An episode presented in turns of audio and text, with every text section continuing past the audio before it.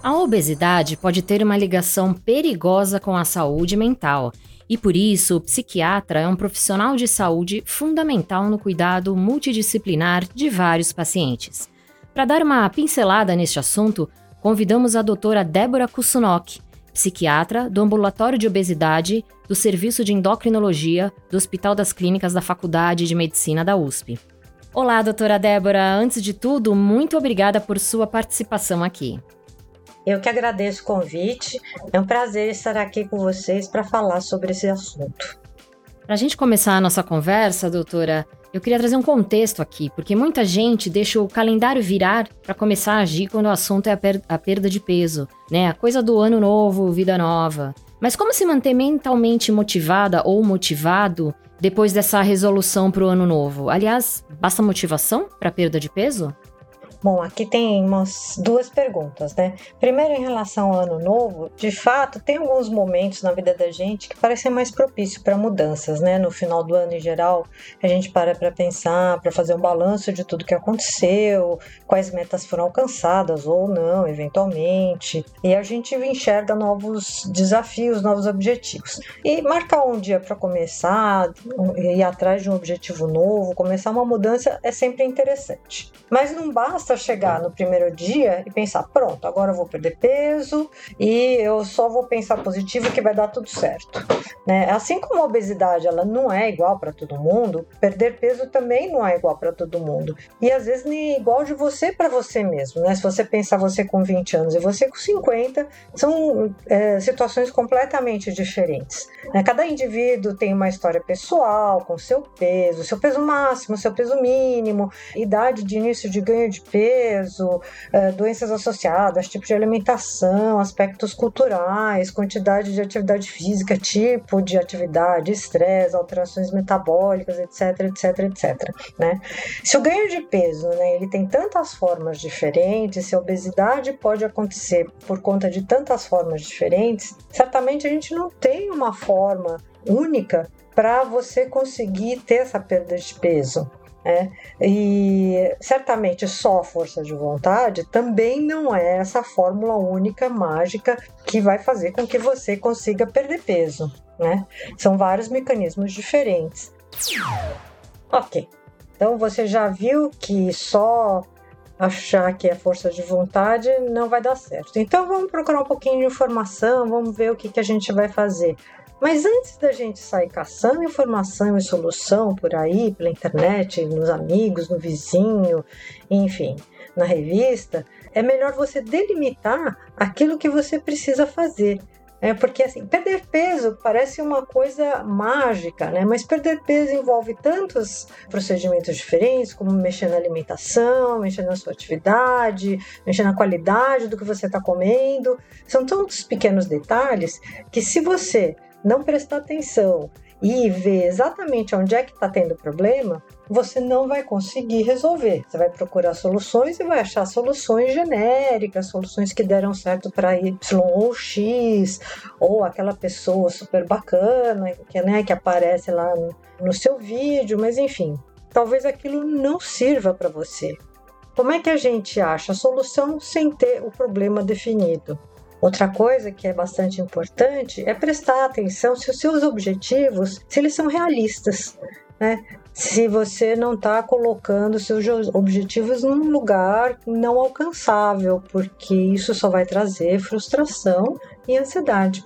E aí você delimita seus objetivos, veja os detalhes, mantenha a motivação e deu aquela escorregada não tem problema. Escorregou, o dia seguinte é um novo dia, o dia seguinte é um novo começo, não tem importância, recomeça. Essa parte é a mais importante, porque se a gente achar que não vai falhar em nenhum momento, fica tudo impossível. Então, doutora Débora, mas a gente tem a vida nas redes sociais, né? Que parece sempre perfeita. Na sua prática clínica, esse espelho digital tem contribuído para os transtornos alimentares? E se sim, de que forma? Acho que para falar de espelho digital, primeiro vale a pena a gente dar uma pincelada aqui sobre o que, que é a imagem corporal. Né? A imagem corporal, quando a gente fala, é uma imagem subjetiva, é uma imagem que você mesmo tem, né, que o indivíduo tem do próprio corpo, independente da aparência real. Né? É uma construção complexa, a gente pode dividir didaticamente em cognitivo, né, que são os pensamentos e crenças sobre o seu corpo, a percepção de como as pessoas percebem o tamanho a forma do corpo, a parte afetiva, que são sentimentos relacionados ao seu corpo, as comportamentais, as ações que vocês, que as pessoas, que nós realizamos para verificar, para alterar ou para ocultar eventualmente uma parte do corpo. A distorção de imagem corporal ou uma percepção equivocada dessa imagem é um componente central dos transtornos alimentares. Essa distorção, ela traz consigo pensamentos e algumas emoções bastante penosas em relação à imagem, sobre a comida, é, sobre o que pode ser feito. Ela é realmente muito, muito, muito difícil. Uma pessoa pode ser excelente, profissional, pode ser pai ou mãe maravilhosos, companheiras, pode ser uma amiga, pode ser tudo de bom, mas se ganhou um ou dois quilos, o mundo desaba. Não precisa nem ganhar exatamente um ou dois quilos, mas se houver a sensação de que houve esse ganho, o mundo desaba os seres humanos sempre tiveram, desde sempre, a necessidade de reconhecer né, o seu próprio corpo, o seu próprio rosto, na verdade, o que ele é, o que ele não é, o que ele deixa de ser, os seus traços, suas expressões, seu peso, seu formato. Isso antes era feito através de reflexos, eventualmente na água, na natureza, mais para frente, com a invenção do espelho, foi feito através dos espelhos, né? E depois, com a popularização, as pessoas tinham espelhinhos na bolsa. Hoje em dia, se a gente olhar nas bolsas, o que a gente encontra não é espelhinho, o que a gente encontra é um smartphone. E dentro desse smartphone, as mídias sociais, né? Na foto, no filme, tudo, a gente consegue se ver. Mas tudo isso também é passível de transformação. É, o que, qual que seria a influência dessas mídias sociais né, é, na gênese é, de transtornos alimentares ou na piora de alguns quadros? Né? O que intuitivamente a gente pode pensar é que as imagens utilizadas nessas mídias sociais eles têm o mesmo impacto das imagens da mídia tradicional. Né? Antes a gente já tinha as revistas, a TV, né, mostrando é, pessoas com corpo muito é, mais magro, é, a pele muito bem tratada, tudo muito, muito, muito bonito. Né? E isso a gente pode imaginar que também acontece na mídia social. Mas é que na mídia social a gente tem uma coisa a mais, porque a gente tem o outro lado da imagem. Né? E a gente tem o outro lado do espelho digital, que é a parte que dá likes, que é a parte que não dá likes, e é a parte que é anônima. Né? E ela acaba funcionando também como um, uma vigilância, um sistema de vigilância constante. Em relação à mídia tradicional, as, as plataformas de mídia é, social elas permitem que as pessoas criem seus próprios perfis, seus próprios conteúdos, é, elas pesquisem é, e tenham interação e também recebem é, mensagens e postagens geradas por algoritmos, né, é, com base em suas atividades. De novo, as selfies, né, que o pessoal posta nessas mídias, elas uh, no, no, espelho digital seria, né, são tem infinitas possibilidades, né, os likes, os comentários, essa vigilância constante do anonimato, né, onde as pessoas você é visto, mas você não vê quem está vendo você, né? Cada processo dessa postagem desse selfie, incluindo a preparação, a postagem, a visualização, pode estar associado com algum fator de risco para transtorno alimentar e efeitos negativos sobre autoestima, satisfação e imagem corporal. E agora, ainda por cima, o efeito dessas imagens falsas uh, falsas não, podem ser trabalhadas né, no sentido de é, estarem próximas à perfeição, elas podem acontecer por dois caminhos diferentes. O primeiro é que vocês podem internalizar o ideal de corpo, né, que seria aquele corpo perfeito que você vê. E aí você ratifica esses ideais de corpo tentando alcançar esse ideal de corpo. Outro mecanismo seria a comparação das aparências do seu com aquele que você vê ali na mídia. A depressão parece estar relacionada à obesidade. Como que se dá então essa interface entre os endocrinologistas e psiquiatras nesses casos? A interface entre psiquiatria e endocrinologia é bastante extensa. Essa associação de transtornos psiquiátricos e obesidade é observada há muito tempo e ela é uma, é uma associação bastante complexa, ela é bidirecional e muito complexa. Né? Você tem alguns possíveis mecanismos ligados à desregulação de ritmos circadianos, uh, aspectos neuroinflamatórios, tem vários mecanismos diferentes sendo descritos, né? mas o que é mais importante agora é que essas pessoas que têm obesidade, elas acabam tendo uma chance maior de ter um quadro depressivo e um quadro ansioso. Em adolescentes, também acontece isso. Você tem uma chance maior de um quadro depressivo e um quadro ansioso se você tiver obesidade. E se você tiver depressão ou obesidade, também há uma chance de você ter um ganho de peso aí. É, então você tem aí uma relação muito complexa e precisa das duas especialidades para poderem trabalhar em conjunto. A vida de uma pessoa com depressão ela é um pouco mais complicada, então ela vai ter mais dificuldade, ela vai ter desânimo, ela vai ter dificuldade em aderir aos protocolos de tratamento, em fazer uma atividade física, tudo isso fica bem mais complicado. No caso do diabetes também, ela vai ter dificuldade de manter o tratamento de uma forma adequada às vezes, né? não tem ânimo para fazer tudo que tem que ser feito. E o próprio diabetes tipo 2 também costuma estar vinculado a um aumento de chance de depressão e ansiedade.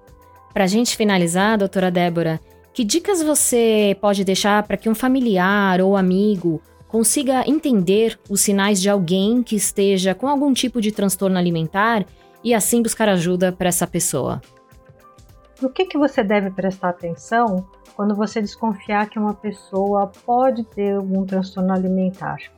Se houver alguma mudança de comportamento, né, relacionado principalmente ao peso, alimentação, né, a pessoa começa a se preocupar uh, de, demasiadamente com peso, com checagem de peso o dia inteiro, toda hora, monitorando balança, com a forma corporal, com a alimentação, uma, com um comportamento obsessivo em relação às calorias, contando tudo ou se não começa a restringir a alimentação, primeiro um tipo de alimento porque acha que não deve comer, eventualmente é um grupo inteiro de alimentos. É, às vezes a pessoa para de comer em público ou em companhia de outras pessoas, ou então ela começa a ficar meio irritadiça, é, não quer muito convívio social, não quer sair, não quer se expor, principalmente não quer sair se houver alguma atividade onde tem que expor o corpo, fica mais isolada. A pessoa pode começar a ter oscilações de peso maiores ou perdas de peso muito importantes, ou ganho de peso, fadiga, algumas alterações né, de hábitos intestinais, interrupção de menstruação, pode começar a ter sintomas ansiosos, deprimidos, alguns sintomas, sinais de desnutrição pode começar a tentar esconder alguns comportamentos, né? Ou comer escondido, ou eventualmente ter compulsões escondidas e tentar esconder alguns comportamentos purgativos que a gente chama, né? Que seriam os comportamentos do tipo vômito, uso de laxantes, uso de diuréticos. Como é que você desconfia que uma pessoa está fazendo isso? Ela, por exemplo, fica muito no banheiro, ela sai é, da refeição, levanta mesa, da mesa e vai para o banheiro e fica lá um tempinho, quer dizer, toda hora está no banheiro ou se não exercícios compulsivos, excessivos, mesmo sem poder fazer, eventualmente até causando lesões ortopédicas. É, se a pessoa começa também a vestir roupas muito largas, em geral para esconder a perda de peso, né? Então mangas compridas também, para as pessoas não perceberem muito, para não notar muito, ou perda ou alterações de peso, né? E aí nesses casos, o que fazer? Né? Como a gente não tem uma causa exata, na verdade tem que levar para um, um, um tratamento especializado, mas em casa principalmente, o que você tem que fazer é evitar julgamentos, evitar procurar e apontar culpados, né, você tem que dar preferência e se concentrar nos sentimentos atuais da pessoa que precisa de ajuda e o que, que ela está precisando naquele momento. Evitar discutir dietas ao máximo ou problemas com peso ao máximo, sobretudo à mesa, imagina. E assim, se a pessoa não quiser se abrir, se ela não quiser te pedir ajuda, não se sinta magoado. Né? Tem que procurar um profissional da área de saúde, você tenta abordar, tenta ver se você consegue levar o mais rápido possível. Né? Quanto antes, melhor. Os tratamentos, em geral, eh, são conduzidos eh, por uma equipe multidisciplinar, onde tem psiquiatra, onde tem clínico, nutricionista, psicólogo, endócrino, né? e tem vários tipos de abordagem, óbvio, dependendo da, da doença em si. E o reconhecimento e essa intervenção precoce são essenciais para um prognóstico melhor né, dessa, do problema. De novo, o quanto antes, melhor. Muitíssimo obrigada por sua participação aqui no podcast da SBEM Regional São Paulo. Obrigada a você novamente. Espero ter conseguido responder as dúvidas e, se for necessária, estou à disposição.